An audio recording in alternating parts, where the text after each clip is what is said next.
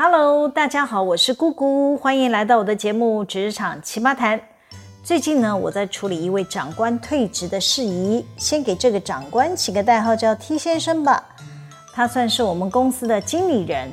经理人通常是指上市贵公司在企业的年报里呢，需要向广大的股东交代，他们家的公司主要的管理者有谁，负责哪方面的业务。年报里呢，要有名有姓，还要有学经历，得一一详细罗列出来。甚至啊，每年还要公开这些经理人在自家公司里面呢，还有相关的企业里是领了多少薪水、福利、奖金、股票什么的。总之啊，上市贵公司的经理人所有的薪资福利就是公开透明，没有暗盘这回事。在一般有规模的企业里，能放在年报公开的经理人，可不是泛泛之辈呀。至少走出来都是能呼风唤雨的吧。比方说台积电吧，他们公开的经理人大部分都是副总等级以上的，个个来头都不小。与我待过的企业里的经理人相比，诶，我都有点自惭形秽，不好意思说了。我只能说。人才的档次不同，无法相提并论呐、也难怪人家台积电会变成护国神山嘞。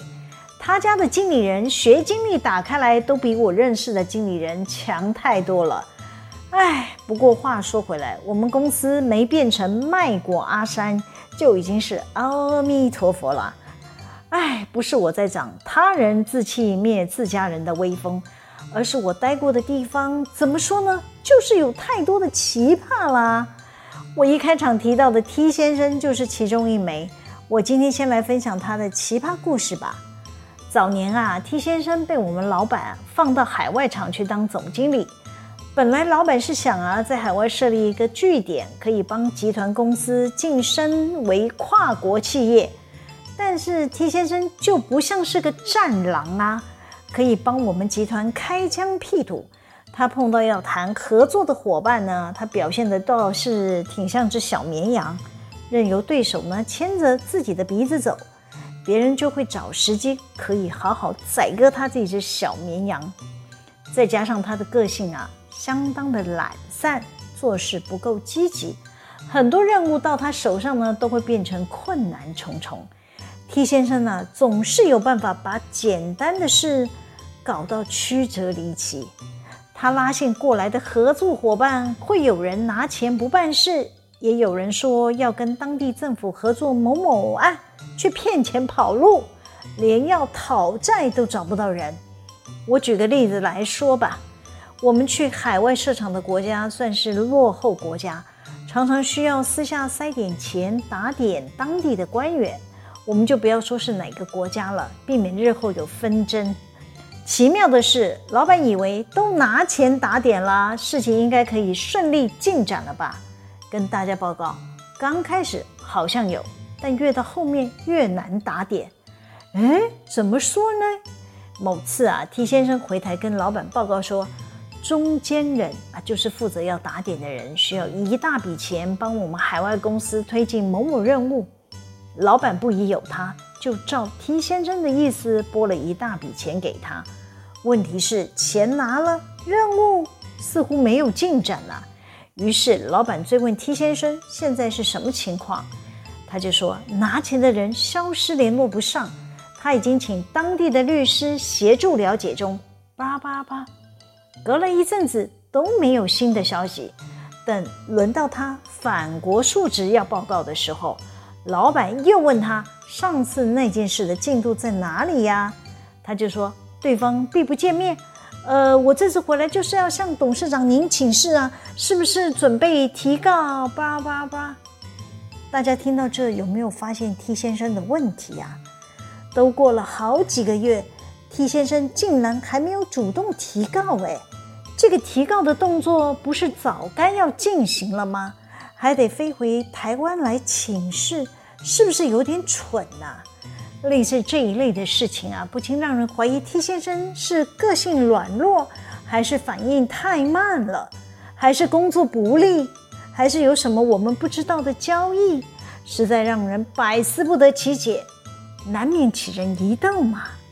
我再说个故事来证明他差点变成卖国阿三的事。哈哈哈，这个国是指我们海外的公司啦。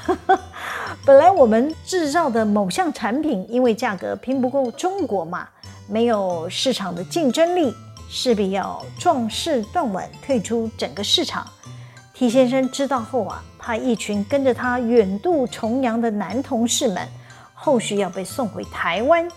这些同僚呢，都在当地娶妻生子，落地生根了，不好撤回来。T 先生为了要让这个海外据点啊可以持续运作下去，才开始紧张要动起来。他想找其他的台商帮忙，跟人家来个异业结盟也好，策略合作也好。总之啊，就是帮这些驻外的同事谋取另一条生路都好。坦白说，大家都觉得 T 先生过去就是太被动了。他在当地那么多年都没有搞出个什么名堂来。之前啊，想要做的投资计划搬了那么多钱过去，也是无疾而终，没有下文。现在面临要关厂了，才紧急要找策略合作的伙伴。呃，该不会病急乱投医吧？没多久啊，T 先生找到了一家台商。打算以自家的土地厂房换取该台商公司的股票方式合作，对方可以不花一毛钱在当地注册一家公司，也可以不花一毛钱买土地厂房，更好的是还有现成的工人供他们使用。于是啊，对方热热闹闹的把机台都搬进去我们的海外厂区，开始生产起来了。但是呢，我们在台湾很快发现，对方是一家传统的产业。它的股票没有公开发行，我们没有办法算出它的价值。对方虽然口头表示想跟我们公司合作，光是提交财务报表供我们会计师滴滴啊，滴滴就是尽职调查了，他都可以拖上大半年交不出来，这是哪门子谈合作啊？之后啊，交出来的财报还是美化过后的数字，让人不敢恭维啊。推算回去的持股比例也对我们公司不利，是要怎么向股东交代这个合作计划？哎呀，跟这家公司来来回回周旋了几次，大家都看出来这家台商啊没有合作诚意，只好终止换股的计划，请对方迁出我们的海外厂。我们还提醒了 T 先生啊，对方该付的租金，还有我们的工人薪资。他在我们厂区里花的水电费都不能少收啊！T 先生事后啊向我抱怨，别人的投资计划都可以顺利进行，他却是困难重重。看来老板是不挺他了，也不挺其他海外的同事，大家心灰意冷。吧吧吧，我就告诉他了，你平常就没有在做人脉嘛，你又起步的太晚。这么短的时间，你怎么可能找得到对的合作伙伴呢？T 先生啊，要帮海外厂死里求生的计划告吹之后呢，就暂停所有的生产活动，遣散了当地的员工，开始变卖有价的资产，为关厂做准备。此时啊，T 先生似乎知道自己回台应该也没有其他的位置了。他当时问过我。他可以解除经理人的身份吗？我问他：“你为什么要解除啊？”他就说：“他想要回到一般劳工的身份，他就可以申请退休啦。”我还提醒他说：“啊，即便你要解除经理人的身份，回到一般的劳工身份，距离你符合劳基法自请退休的条件，你还要等上好几年呢。”他应该是默默记下我说的话，偷偷做了功课。所有在海外官场的事，他开始放慢执行的脚步，似乎想拉长到他个人认为适宜的时间点。但他慢慢拖着做，拖到老板都怀疑 T 先生是怎么了？海外公司都没有在运转了，他可以一个人在海外搞这么久啊？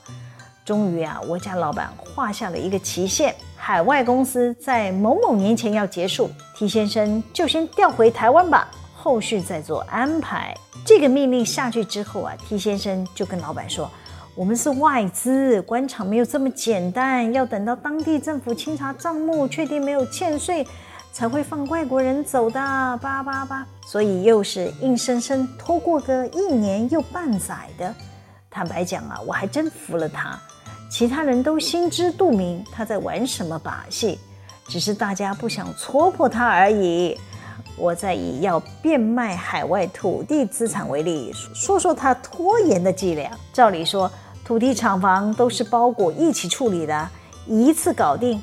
T 先生竟然可以分割两块慢慢卖，好不容易把剩下的另一半厂房给卖完了，又杀出个买家有财务的问题，以至于尾款要延后支付，这种奇谈怪事都能给他遇上，是不是很妙啊？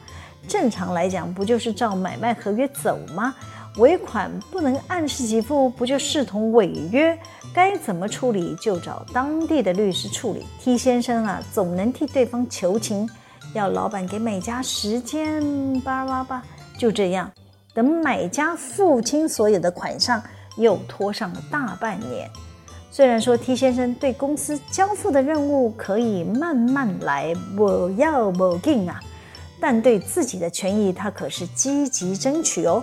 我一开场提到帮 T 先生处理退职的事，就是为了他的经理人身份，他却想比照一般劳工申请救治劳工的退休金，跟我撸很久。有些公司会针对这些经理人或董事兼任的经理人呢、啊，订定一些退职退休办法，算是照顾这些经理人晚年退休后的生活。倘若是经营有声有色的企业，平日在薪酬福利。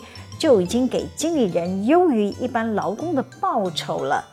遇到要退休或退职的经理人，当然领起来的退休金或是退职金，绝不是一般劳工朋友可以想象的数字。以上说的都是经营有成的企业，那我可以理解，如果是在亏损或者是苟延残喘的企业，那些经理人没有劳基法的保障，能不能领到退休金或是退职金？就会是一个让这些经理人焦虑担心的问题了。以我所在的企业为例，我们的经理人都是选劳退薪制，因此啊，公司并没有帮这些经理人定退休管理办法，因为就跟一般劳工一样啊，雇主按月提拨六趴的劳工退休金进入劳保局的个人专户，但我们有定一个经理人的退职金管理办法。这个办法呢，是假设我们公司有遇到关厂歇业，或者是经营不善，要缩减营运规模等情况发生的时候呢，倘若没有多余的职位可以安排经理人继续工作，就会比照台湾的劳基法资遣的标准核算经理人退职金。T 先生就刚好符合领取经理人退职金的条件。他根本不需要恢复劳工身份呢，他还是可以从公司领到一笔钱，但他就是对旧制的年资很纠结，坚持要我给他一个说法。那我都说了不下一百次了，他的身份是经理人，不受劳基法保护，当然就没有旧制年资的问题了。他就嚷嚷的说自己权益受损了。当年如何如何，叭叭叭，我就告诉他，你没有受损呢。虽然你是经理人，公司每个月还是主动帮你提拨六趴的退休金到你的劳退专户。这时候他头脑清明地说：“你说的是劳退新制，我问的是劳退旧制。我在民国九十四年七月以前的旧制年资，公司是不是要补给我啊？”我只好回他说：“不管你是什么时候晋升的经理人，只要你现在身份是经理人，公司都不可以使用旧制的劳工退休金专户的钱拿来当你的退休金。”他不相信我的说法，他说他会去找人问清楚。他清楚地知道自己如果跳到劳工的身份，对他会更有利。于是呢，他写了一封长长的电子邮件给我。要我依照法令办理，叭叭叭。唉，我发现我跟他根本就不在同一个频道嘛。他坚持他的劳工权益，但他就不是劳工啊，没有法规可以参考啊。他只能依照我们公司董事会通过的经理人退职标准领取退职金而已。但显然这不是他要的答案。他认为自己符合退休的资格。倘若劳基法救治自请退休标准计算，他可以领到的基数是可以多领个十来万吧。唉，即便是多领个十来万，还是要经过董事会同意呀。可能有人听到这里会说，T 先生是为了自己的权利据理力争，本来就无可厚非嘛。那我就很想问了。我们海外公司莫名其妙的损失那么多钱，他怎么都不帮公司据理力争呢？真是有亏经理人的职守哦。好啦，今天先聊到这里。喜欢我们的主题吗？可以帮我们留言、按赞、分享、订阅。每周日都会在各大 Podcast 平台上传哦，请大家要记得追踪我。谢谢大家的收听，我们下次见喽，拜拜。